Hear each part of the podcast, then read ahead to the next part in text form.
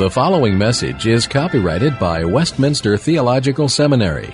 Duplication, distribution, or other use of all or any part of this message is not permitted without prior written consent. Please direct your inquiries to communications at WTS.edu. For all other information, please visit the main website at www.wts.edu.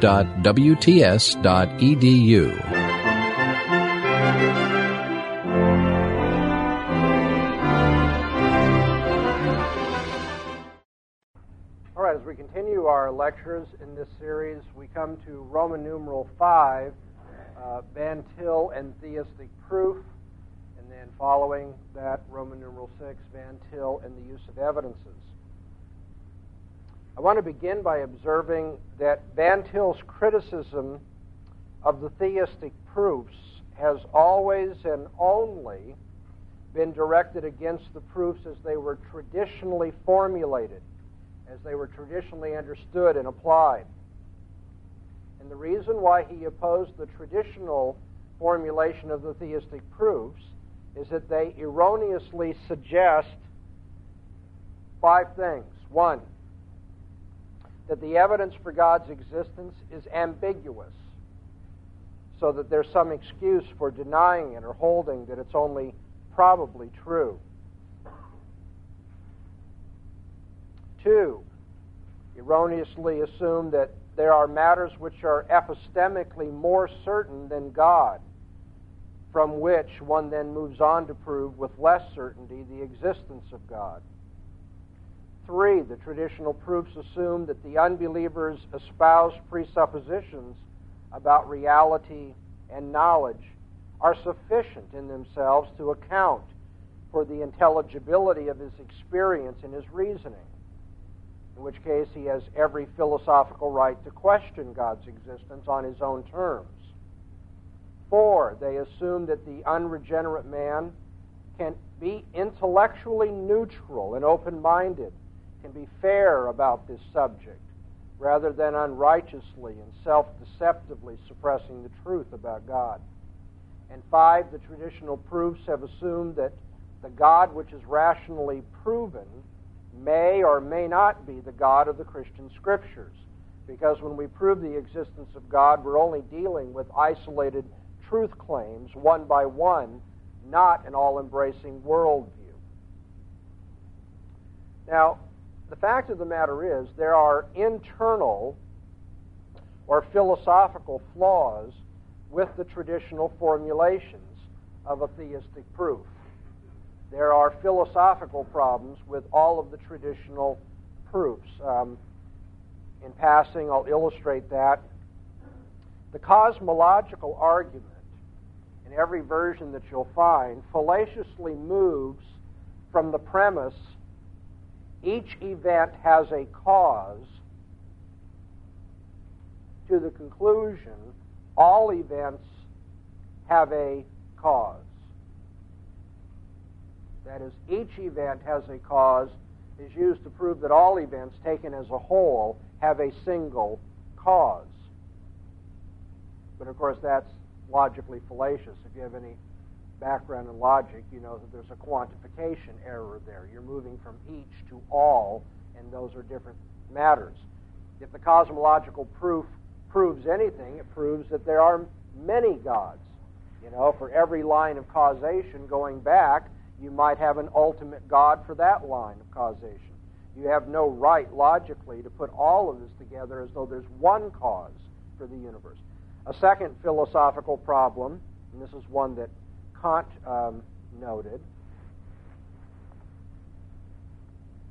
is that it's unwarranted to move from a premise that pertains to natural events and natural relations. If the premise of your argument every event has a cause is interpreted and proven from experience, it's fallacious to move to a conclusion which, unlike the premise, pertains to a non natural event or relation or object, that which is beyond experience. Your premises talk about experience, your conclusion can't talk about that which goes beyond experience. And so every cosmological argument has logical uh, fallacies built into it. Now that's true, but Van Til, Van Til found the traditional theistic proofs erroneous for more than just those simple logical reasons. He thought that the five things that I've just pointed out for you were theologically and philosophically unacceptable. Let's consider Romans chapter 1, 18 to 22. According to Paul in Romans 1, the very living and true God in all of his eternal power and divine character is known by all men. And so, contrary to assumption 5 in the list I gave you, it's God in all of his glory that is known by the unbeliever, not a God that might or might not be the Christian version. Secondly, this God is clearly and inescapably revealed in man's experience, contrary to premise 2 or assumption 2, that there's something more epistemically certain than God. Paul tells us that God is inescapably revealed in every man's experience. In which case, all men know God, and there's absolutely no excuse for denying it, contrary to the assumption that the evidence for God's existence is somehow ambiguous. Nevertheless, Paul tells us all men strive to suppress the truth in unrighteousness, which is contrary to assumption 4 that unregenerate men can be neutral and open minded. And according to Romans 1, unbelievers end up becoming vain and foolish in their reasoning, contrary to Assumption 3 that says the unbeliever's espoused presuppositions are sufficient to account for the intelligibility of his experience. So Van Til says if you read Romans 1, the five major planks upon which the traditional proofs are founded are all taken away. Theologically, exegetically, I cannot follow the traditional method of proving God's existence. Unbelievers, according to Romans 1, become vain and foolish in their reasoning. Let me give you an example. They presuppose that all events are random, that they're chance, a matter of freedom, if you will. Then they'll turn around and insist on rigid explanation by means of scientific laws, where the world is seen as orderly and a matter of necessity. Unbelievers will presuppose there's nothing here but matter in motion. They'll be materialist, but then they'll turn right around and call for adherence to the non materialistic laws of logic. So, as Paul says, they become vain in their reasoning. So, Van Til realizes that there really is no natural theology if we mean that, according to Romans 1, the created realm simply provides uninterpreted raw data, which merely makes possible, provided men rationally reflect upon it correctly, a natural knowledge of God as the eventual conclusion of their reasoning. Natural theology says you have raw data from experience.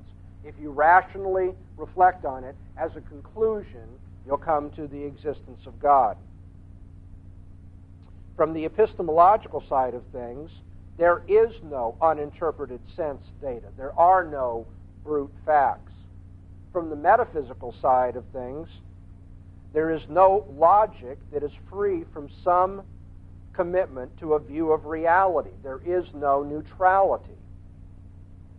Theologically, men do not naturally interpret their experience of nature in such a way as to reach and affirm correct conclusions about God. What does the Bible teach us? About the natural man who cannot know the things of God's Spirit, according to 1 Corinthians 2.14, Paul said, there is none who seeks after God. Romans 3:11. If no one seeks after God, how can we hope for a natural theology then? The natural man is not going to develop a theology. He doesn't seek theos. He doesn't seek God. In that case, we really shouldn't speak of natural theology. We should rather speak of natural atheology. What is natural is for men to draw atheistic conclusions. Until men are driven to abandon their intellectual autonomy and to think in terms of the truth of God as their point of reference, they will never read the evidence properly for God's existence. But Van Til adds to this, neither will they be able to make sense of any area of their experience. That's the kicker. That's the important point. Van Til says, look, the way unbelievers are reasoning, they'll never come to the conclusion that the Christian God exists. But as long as they reason that way, they'll never be able to know anything at all either. The theistic proof should not, therefore, cater to man's pretended autonomy. It's important to stress, and I quote Van Til here, the basic difference between a theistic proof that presupposes God and one that presupposes man as ultimate. Okay? So Van Til rejects natural theology. He rejects the theistic proofs as traditionally formulated. However, Van Til's apologetic is based solidly upon confidence in natural revelation. Not natural theology, but natural revelation. For Romans 1 teaches that the created order is a conduit of constant, inescapable, pre interpreted information about God, so that all men already possess an actual knowledge of Him at the very outset of their reasoning about anything whatsoever. And it's this knowledge, and only this knowledge, which makes possible their use of evidence and their use of reason. Van Til asserts that, and I quote, the revelation of God to man is so clear that it has absolute compelling force objectively. amazing given the preconception that many people have of Van Til? Let me read it again. The revelation of God to man is so clear that it is absolute, unqualified, compelling force objectively, not just subjectively, objectively. And from that standpoint, let me quote him again. Van Til wrote, I do not reject the theistic proofs, but merely insist on formulating them in such a way as not to compromise the doctrines of Scripture. End of quote. Natural revelation is crucial to the formulation of proof for God's existence. Let me quote him again. Van Til says, God's revelation is everywhere and everywhere perspicuous. Hence, the theistic proofs are absolutely valid. They are but the restatement of the revelation of God. The theistic proofs are absolutely valid. Maybe I'm overdoing this. I don't know if you're as shocked as I am, because I've read what people have said about Van Til. And they'll tell you Van Til throws out theistic proofs. There can't be a proof of God's existence, much less an absolute, objective, completely valid one. And yet I can quote Van Til that he said that. Now, what is this? Dr. Jekyll and Mr. Hyde? Or is it that Van Til's opponents haven't bothered to read the good doctor and understand him properly? Far from rejecting theistic proof, Van Til insists upon theistic proof. In fact, insists upon a very strong version thereof, and I'm going to quote him. The argument for the existence of God and for the truth of Christianity is objectively valid. We should not tone down the validity of this argument to the probability level. Christianity is the only reasonable position to hold boy, my blood, you see, stirs when I hear that kind of thing. Because what I'm telling the unbeliever is not that, well, you've got a little bit of evidence and I've got a little bit of evidence and I hope that you'll see I have a little bit bigger pile of evidence than you do.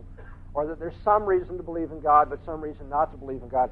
No, Van Til says I can go to the unbeliever and I can tell him that Christianity is the only reasonable position to hold.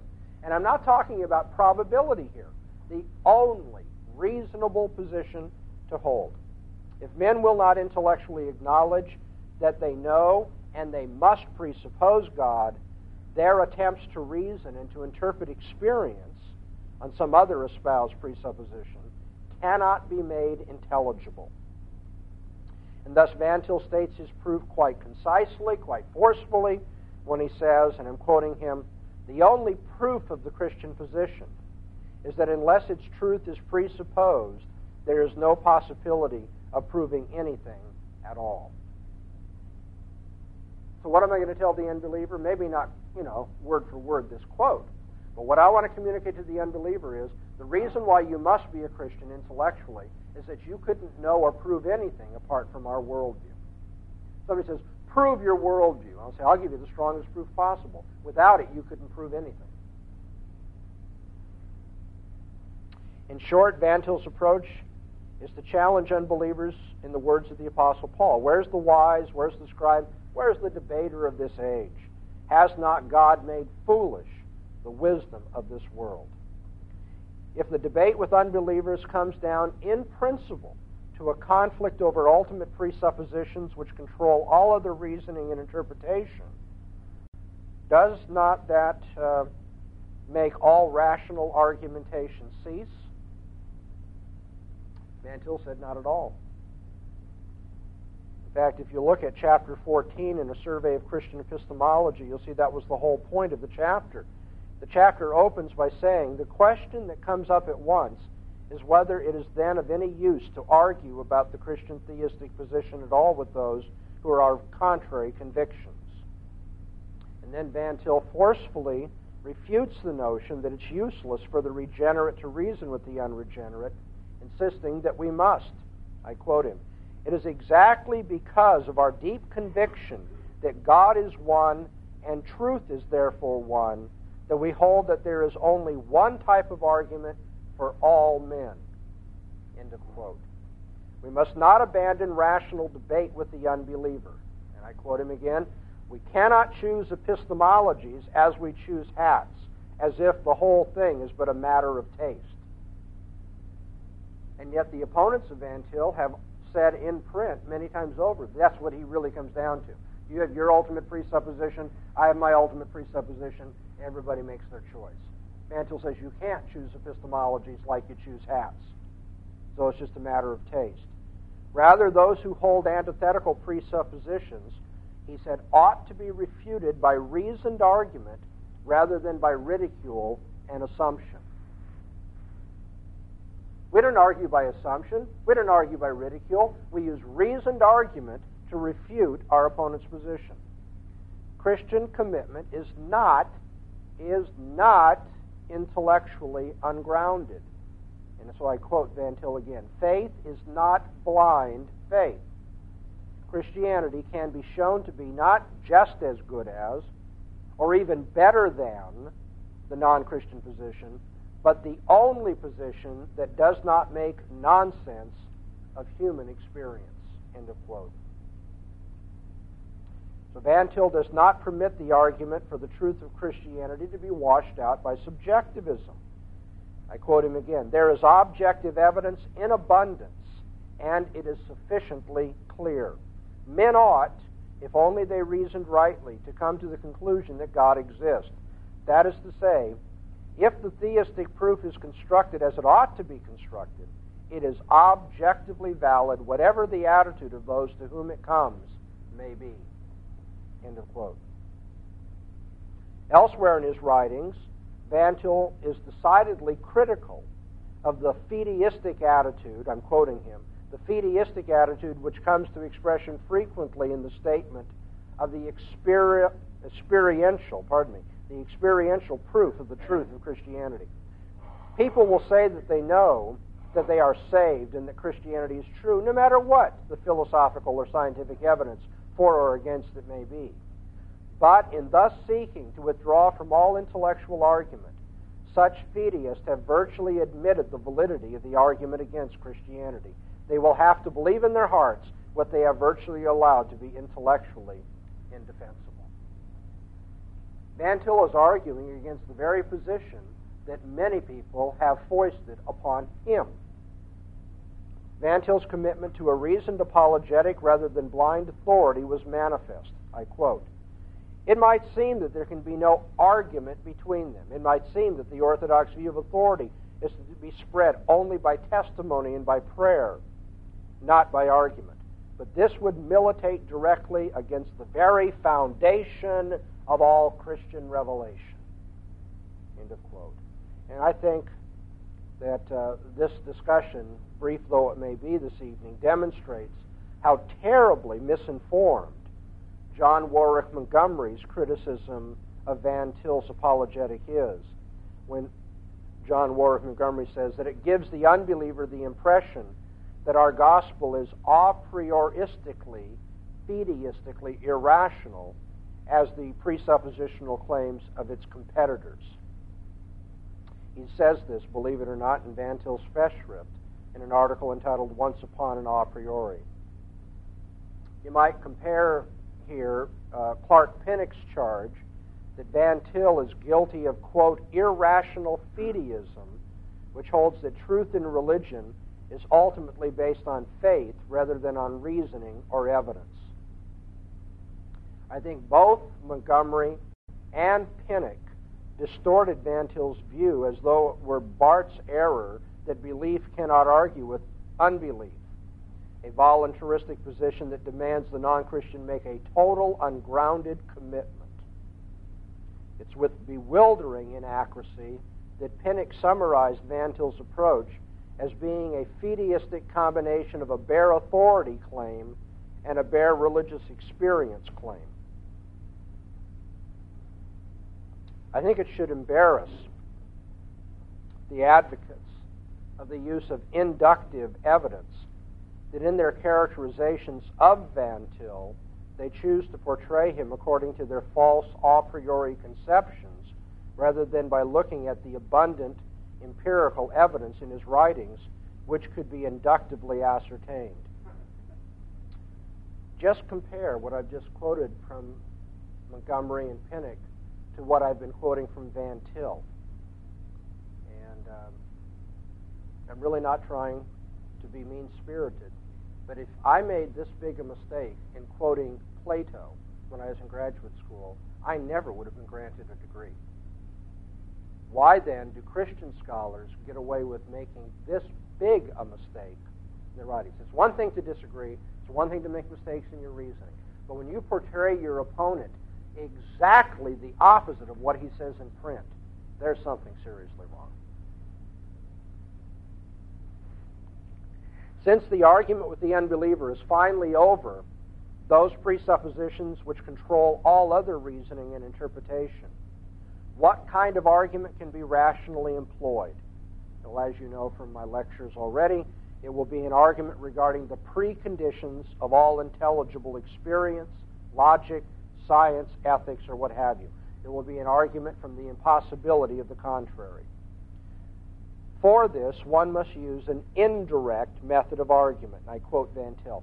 The method of reasoning by presupposition may be said to be indirect rather than direct. The issue between believers and non believers in Christian theism cannot be settled by a direct appeal to facts or laws whose nature and significance is already agreed upon by both parties to the debate. The question is rather as to what is the final reference point required to make the facts and laws intelligible. End of quote. To settle that question, Van Til continues, the believer and the unbeliever must, for argument's sake, place themselves on each other's position to see what their respective outworkings are regarding the intelligibility of facts and laws. And so, in his very first syllabus, Van Til put it in this way, and I quote him The Reformed method of argument is first constructive. It presents the biblical view positively by showing that all factual and logical discussions by men take place by virtue of the world's being what God in Christ says it is. It then proceeds negatively to show that unless all facts and all logical relations be seen in the light of the Christian framework, all human interpretation fails instantly. It fails instantly in principle. End of quote. Okay, so Van Til and theistic proof. The traditional formulations are wrong. They have five crucial theological errors. They are philosophically flawed. They are exegetically in trouble in terms of, say, the reading of Romans chapter 1. However, there is an absolutely valid, objective, compelling proof of God's existence, and it's a transcendental proof. It's an argument in terms of the worldview of the unbeliever and the believer. We show that all facts, all laws, all reasoning makes sense in terms of the Christian worldview, but they fail, in principle, fail instantly within the non Christian's worldview. So that the proof of God's existence, we'll get this all down, right? Memorize this. So when you wake up tomorrow morning, first thing on your mind, proof of God's existence is that without Him you can't prove anything at all. Let's hurry on to our last subject in this lecture series, Van Til and Evidences now. Once again, as we turn to the issue of scientific and historical evidences for the Christian faith, we see how far off the mark Van Til's critics have been. Again, John Warwick Montgomery misrepresents Van Til as presenting the unbeliever, quote, with an a priori dogmatic instead of the factually compelling evidence for the Christian truth claim. And Clark Pinnock alleges that Van Til, quote, refuses to have anything to do with rational arguments and empirical demonstrations. Refuses to have anything to do with them. Well, you write that kind of error in my classroom and you fail. Okay? You may portray your opponent and disagree with him. That's one thing. But when you misrepresent your opponent and you can't even get it right, it's not even worth considering.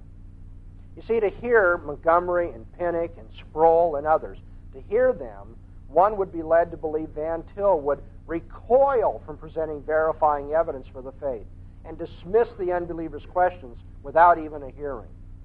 The actual truth that Van Til did not in the slightest reject the proper use of inductive reasoning or empirical evidences in apologetics. Listen to Van Til again as he speaks about the phenomena of Scripture. It's a fairly long quote. I'll tell you when I'm done quoting. The point is, we are told, that an infallible Bible, that in an infallible Bible there should not be any discrepancies. There should be no statement of historical fact in Scripture that is contradictory to a statement of historical fact given elsewhere. Yet higher criticism has in modern times found what it thinks are facts that cannot possibly be harmonized with the idea of an infallible Bible. What shall be the attitude of the Orthodox believer with respect to this?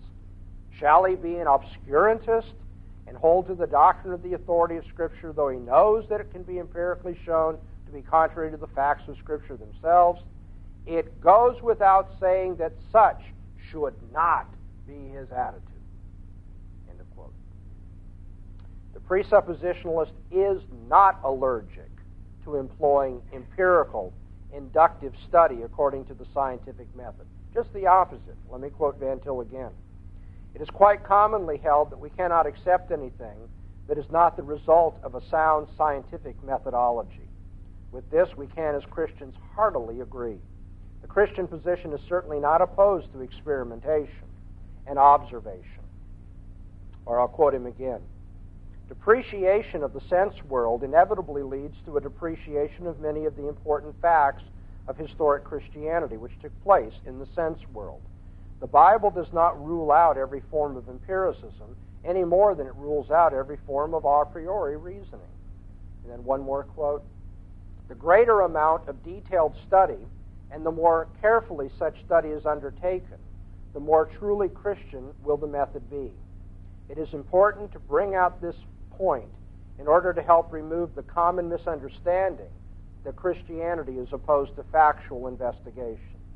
The difference between the prevalent mo- uh, method of science and the method of Christianity is not that the former is interested in finding the facts and is ready to follow the facts wherever they may lead, while the latter is not ready to follow the facts.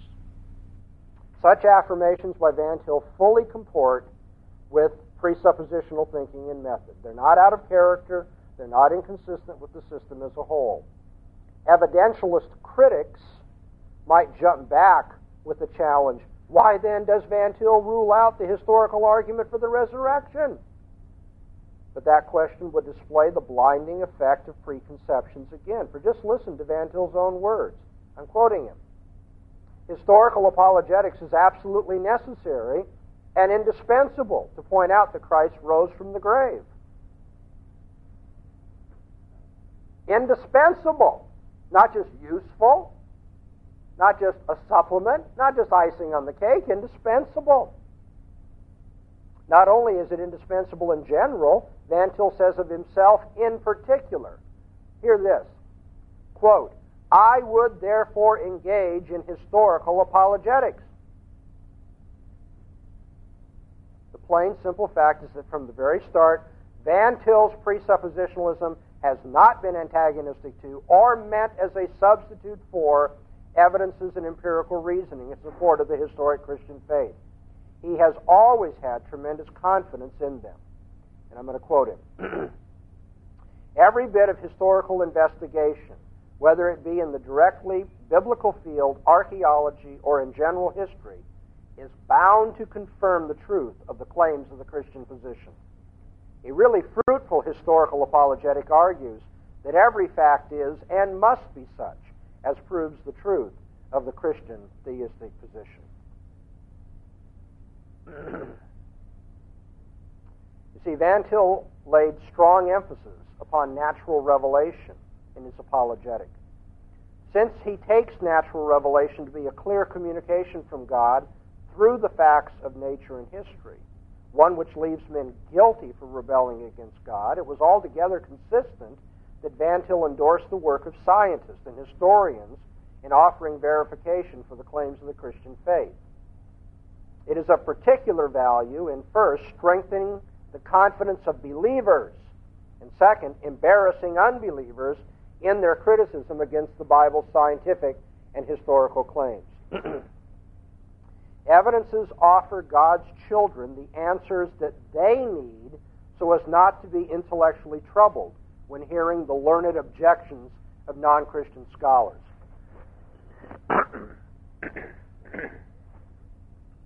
Evidences can also silence the futile empirical objections of unbelievers to the claims of Christianity, if not also clearing away the mental debris of intellectual prejudice against the faith. As indispensable and as valuable as they are, though, it would be a misleading conception to think that evidences can stand on their own in Christian apologetics. Now, this should be obvious enough from what God's Word teaches us. First of all, what people will think about the observed evidence is affected by their non observational beliefs. What people think of the evidence is affected by their philosophical presuppositions. Moreover, in dealing with the claims of Christ, nobody is truly detached and uncommitted one way or another. As Jesus said, He who is not with me is against me. What one presupposition will see as foolish, the other presupposition sees as wisdom. Thirdly, the non observational commitments of the unbeliever are objectively foolish and lead to the destruction of knowledge. The Bible says the fear of the Lord is the beginning of knowledge. So when the unbeliever starts with assumptions contrary to the existence of God, he's going to be led to the destruction of knowledge. Fourth, all men inescapably have an inner knowledge of God, the Bible says.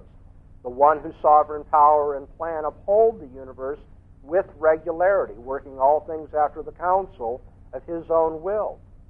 And yet, five, unbelievers are deeply hostile to this knowledge. They suppress it in unrighteousness, preferring to walk in the vanity of their minds and darkened understanding.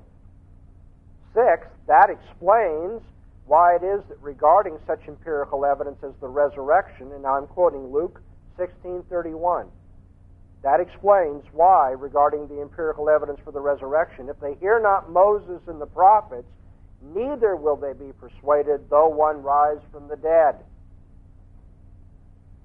7, nevertheless, the objective revelation provided by God and the evidence of history and Scripture is such that we can, through the resurrection, know for certain that God has made this Jesus whom you crucified both Lord and Christ. Acts 2.36. To Van Til's epistemological credit, he recognized throughout his scholarly career that there were many detailed errors and the outworking of the non presuppositional or traditional arguments from inductive evidence, say for the resurrection. Um, let me give you some quick illustrations of these internal problems in the evangelical evidential apologetic. Why should the unbeliever accept the basic reliability of the extant New Testament documents simply due to their usually overstated early date? It's amazing to me the way people say, see how early these documents are, so they're basically reliable. That's a huge logical leap. If a document is full of what is taken as the most obvious absurdities and superstitions, look at the large number of purported miracles in the Bible. Even if we possess the autographical copy of it, the naturalistic unbeliever will not grant its basic reliability. I mean, how do you feel when you're, when you're at the checkout line at the supermarket and you see these tabloids, you know, these amazing claims? Girl gives birth to her own father.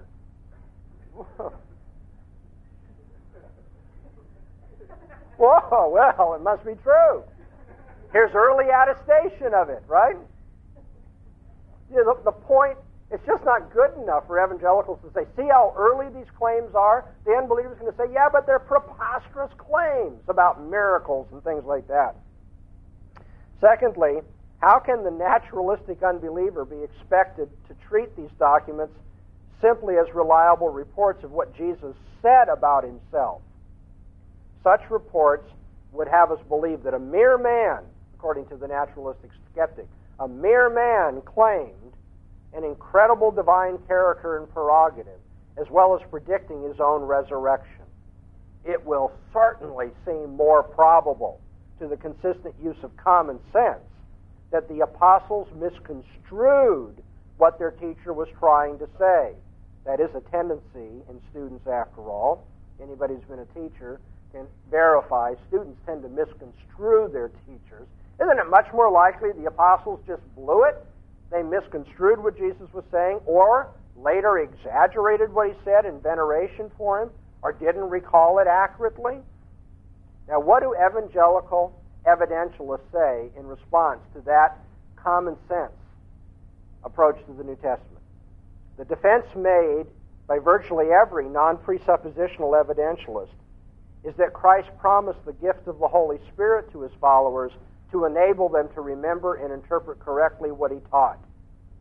A defense which blatantly begs the question at hand since it assumes the very deity of Jesus which the argument was supposed to prove. Van Til realized that, that the gaffes in the traditional evidential argument are just embarrassing from a scholarly standpoint. but more fundamentally, Van Til felt that evidential apologetics was guilty of philosophical and theological blunders. We need to realize, first of all, that all empirical observation is inescapably theory laden. There are no uninterpreted brute facts. Secondly, the acceptance and interpretation of what one takes as factual is not going to be determined by sense perception alone, but always in interaction with one's fundamental philosophical convictions. That is to say, there's no presuppositionless neutrality. Thirdly, empirical inductive study in itself has certain preconditions which can be intelligibly accounted for only on the presupposition of Christianity so that scientific and historical study, wittingly or unwittingly, assumes what believers are defending. Fourth, what is assumed by the consistently non Christian understanding of empiricism and induction contradicts biblical teaching as well as rendering empirical inductive reasoning impossible in philosophical principle. Um, quick illustration. Empiricists traditionally have argued that mind's man is a tabula rasa, a blank tablet, which in a completely contingent universe is impinged upon by the particulars of sensation. Of course, if that's true, there could be no logical or natural laws, there could be no generalizations, and thus no intelligible appeal to causality. That's what David Hume finally recognized. Okay, if it's a blank mind in a contingent universe impinged upon by particular sensations, then we have no basis for causal analysis. Language could not be learned on that basis.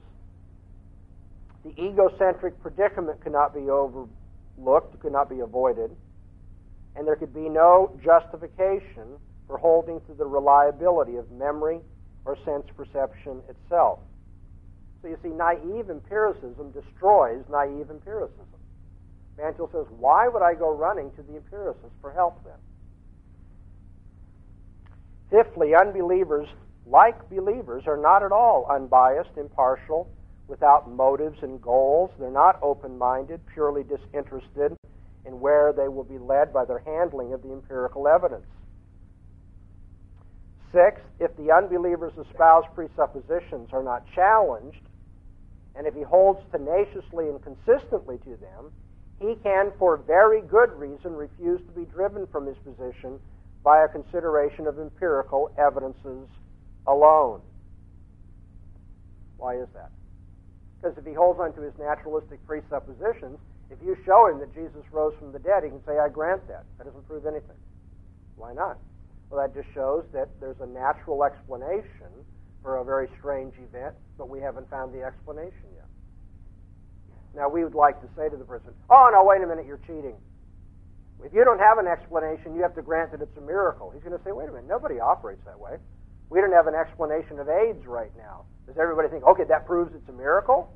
Of course not. Just means we don't know everything about the working of the natural world. Somehow, sometimes, cadavers resuscitate. And one day we'll understand that. So if you don't challenge the presuppositions of the unbeliever, he can use his presuppositions to deal with all of your evidence and wash it away.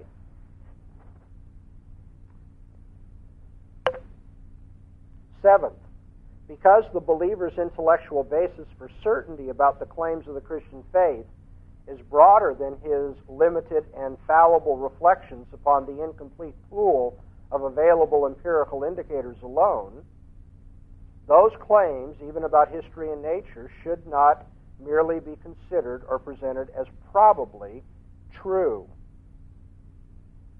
You see, if Christianity is probably true, because probably Jesus rose from the dead and probably God exists, then apologists like Montgomery, Pinnock, or Sproul will eventually resort to subjective matters like the experiential proof or the practical certainty, which compels us to take action despite risk or the inward convicting witness of the Spirit in order to enable them to take the leap of faith up from the level of what is intellectual, up from the level where intellectual proof honestly warrants no more than probability to the higher level of full belief and personal confidence and commitment.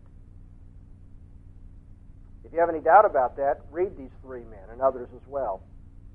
At one point or another, all of them finally rest their apologetic on the appeal to experience. They make great boast of being, oh, we're not presuppositionalists. We give solid evidence. We argue rationally for God's existence. But since they think that shows only probably God exists, the way they get from probability to full commitment is by what? Taste Jesus and see that he's good. Believe me, even Montgomery, you'll find him saying that kind of thing. These men press the fallacies of overstatement and hasty generalization into service so as to maintain a public stance of being committed to full biblical inerrancy, exclusively on the platform of evidentialism or natural theology, even though none of these men have examined every claim of the Bible and proven it and verified it empirically. I have an article that appeared a number of years ago, think 1977 or 76, in the Journal of the Evangelical Theological Society, in which I point out that anyone who defends the inerrancy of Scripture must be a presuppositionalist, not an inductivist, because nobody has inductively proven the whole Bible.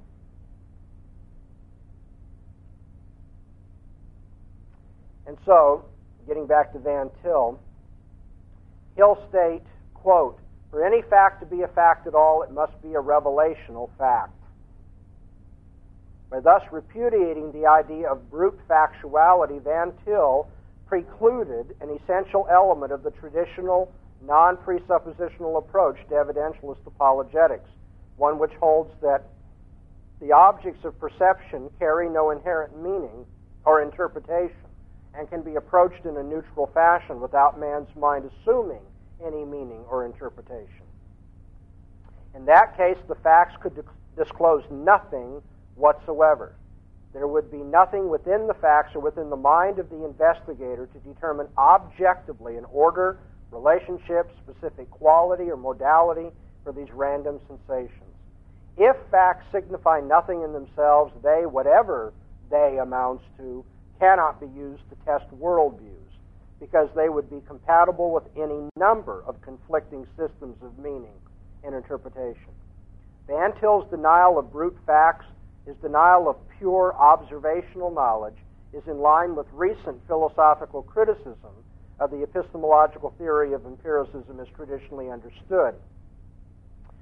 What complicates the apologetical situation, though, is that the non Christian tries, unsuccessfully, to suppress completely the evidential force of the facts by choosing and thoroughly applying presuppositions which run counter to what these facts indicate. Apologetics is thus required to argue in such a way as to strip away the autonomous and rebellious glasses through which unbelievers look at the revelational facts. According to Van Til's defense of the faith, we must argue that every fact must be such as proves the truth of the Christian theistic position. The evidences, which are innumerable, must be presented in a manner which compels a return to their true nature as confirmatory of Christianity. How is that to be done? Van Til says it is indispensable to present empirical evidences to unbelievers, but he adds immediately, I quote, I would not talk endlessly about facts and more facts without ever challenging the non believer's philosophy of fact. End of quote. Philosophical apologetics forms the context within which the use of evidences is intelligible and forceful. Without recognizing his biblical presuppositions and their epistemological necessity, the Christian cannot make sense out of his own apologetical argumentation with unbelievers based upon empirical evidence. For instance, if he agrees to base his reasoning upon the assumption of complete contingency in history, then he cannot justify inductive empirical thinking any more than his opponent can. Moreover, his appeal to miracles is unintelligible since there's no objective background of uniformity in terms of which an event is miraculous. Furthermore, if the apologist does not challenge the unbeliever's underlying philosophy, the appeal to empirical evidences need not lead to anything like Christian conclusions. For instance, if you empirically argue with a naturalist and convince him that the body of Jesus came back to life, he should, if he's philosophically consistent, conclude that there are as yet unknown natural factors which can biologically cause and rationally account for the resurrection of the dead. Um, you may remember this cute uh, quote from Van Til. One point he says, that, "See, the uh, the unbeliever is catching all these facts that you're pitching at him." And he says that the Christian throws fact after fact after fact at the unbeliever. The unbeliever catches that fact, but he throws it into this bottomless pit of pure contingency behind him. As long as his philosophy of the universe is one of randomness, you can say, well, yeah, anything could happen in this chance world. Yeah, Jesus rose from the dead. Send it to Ripley's Believe It or Not. You know, strange things happen. And that's all you got to do with the resurrection if you don't challenge the unbeliever's philosophy of fact. The unbeliever with his presuppositions need not, in, need not at all infer that a miracle has occurred if Jesus was raised from the dead or that he must then be the divine Son of God, or much less that he was resurrected for our justification and as a sign that he will judge the world. See, none of those uh, inferences are purely empirical in nature. None of them follows logically from the empirical item that a dead body came back to life. Lazarus came back to life. Ergo, Lazarus is God. Well, Christians don't follow that. And yet, I see evidentialists say Jesus came back to life. Ergo, Jesus was God. Oh, but Lazarus never predicted his resurrection. The unbeliever says either did Jesus. Well, sure he did. Oh, no. His followers exaggerated that and wrote it after the fact. No, they didn't, because Jesus gave them the Holy Spirit so they'd have total recall. In other words, if you assume the deity of Jesus, then the resurrection of Jesus confirms his deity. But if you don't assume the deity of Jesus, you're not going to believe that he could give the Holy Spirit to his followers so they have total recall, so that you could say that he predicted his resurrection, so that if he rose from the dead, therefore he's God. All of this is really muddled. And yet, maybe many of you know this already, it really sells like hotcakes out there in the heartland. You know, churches have people come and give apologetical conferences. They hear this sort of thing, and they eat it up. They love this sort of thing. Boy, this is strong stuff. And I'm telling you, if you've ever, you know, if you've done graduate work in a secular school, you know this is not strong stuff at all. It's just like that. It's gone. Just withered. Why then do Christians get impressed with it? Well, a word of personal testimony. There was a day when Dr. Bahnsen was really impressed with those arguments. By the way, I still am. You know why? Because I received all these lines of reasoning in light of my own presuppositional commitment to the Lord Jesus Christ. And in that light, it is true that the resurrection gives real strong evidence for the faith. In that light, all this evidence confirms my faith and so forth. But in apologetics, you can't assume that that's the light in terms of which people are going to hear you. With his presuppositions, the unbeliever doesn't have to infer that a miracle occurred, that he's the divine Son of God, that he was raised for our justification, or anything like it. None of those conclusions are purely empirical. And so Van Til has taught, I quote, it is impossible and useless to seek to defend Christianity as a historical religion by a discussion of facts only. If we would really defend Christianity as a historical religion, we must at the same time defend the theism upon which Christianity is based. And this involves us in philosophical discussion. That is to say, when we argue the evidences, we must put them in the context of the Christian worldview and eventually argue our worldview versus the unbeliever's worldview. Because unbelievers self deceptively espouse presuppositions contrary to those of the Christian, while nevertheless in actuality knowing God and inconsistently living in terms of that suppressed truth, truth which constitutes the Christian's acknowledged presuppositions, they can understand the evidences as presented by the believer.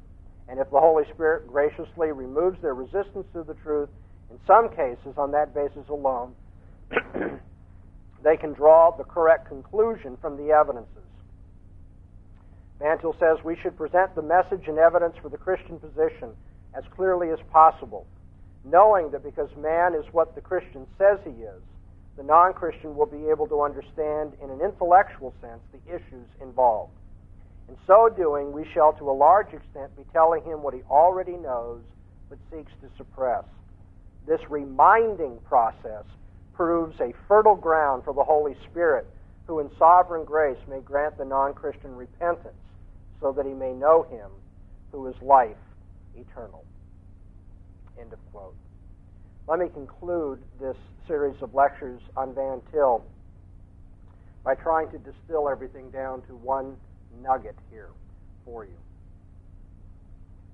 Van Til says, I quote, what we will have to do then is to try to reduce our opponent's position to absurdity. Nothing less will do. At the heart of it all, Van Til said, one last quote, the point is that the facts of experience must actually be interpreted in terms of Scripture if they are to be intelligible at all. So I hope, um, in light of what I've been saying to you these last two evenings, you have a better handle now on what the transcendental method of reasoning is.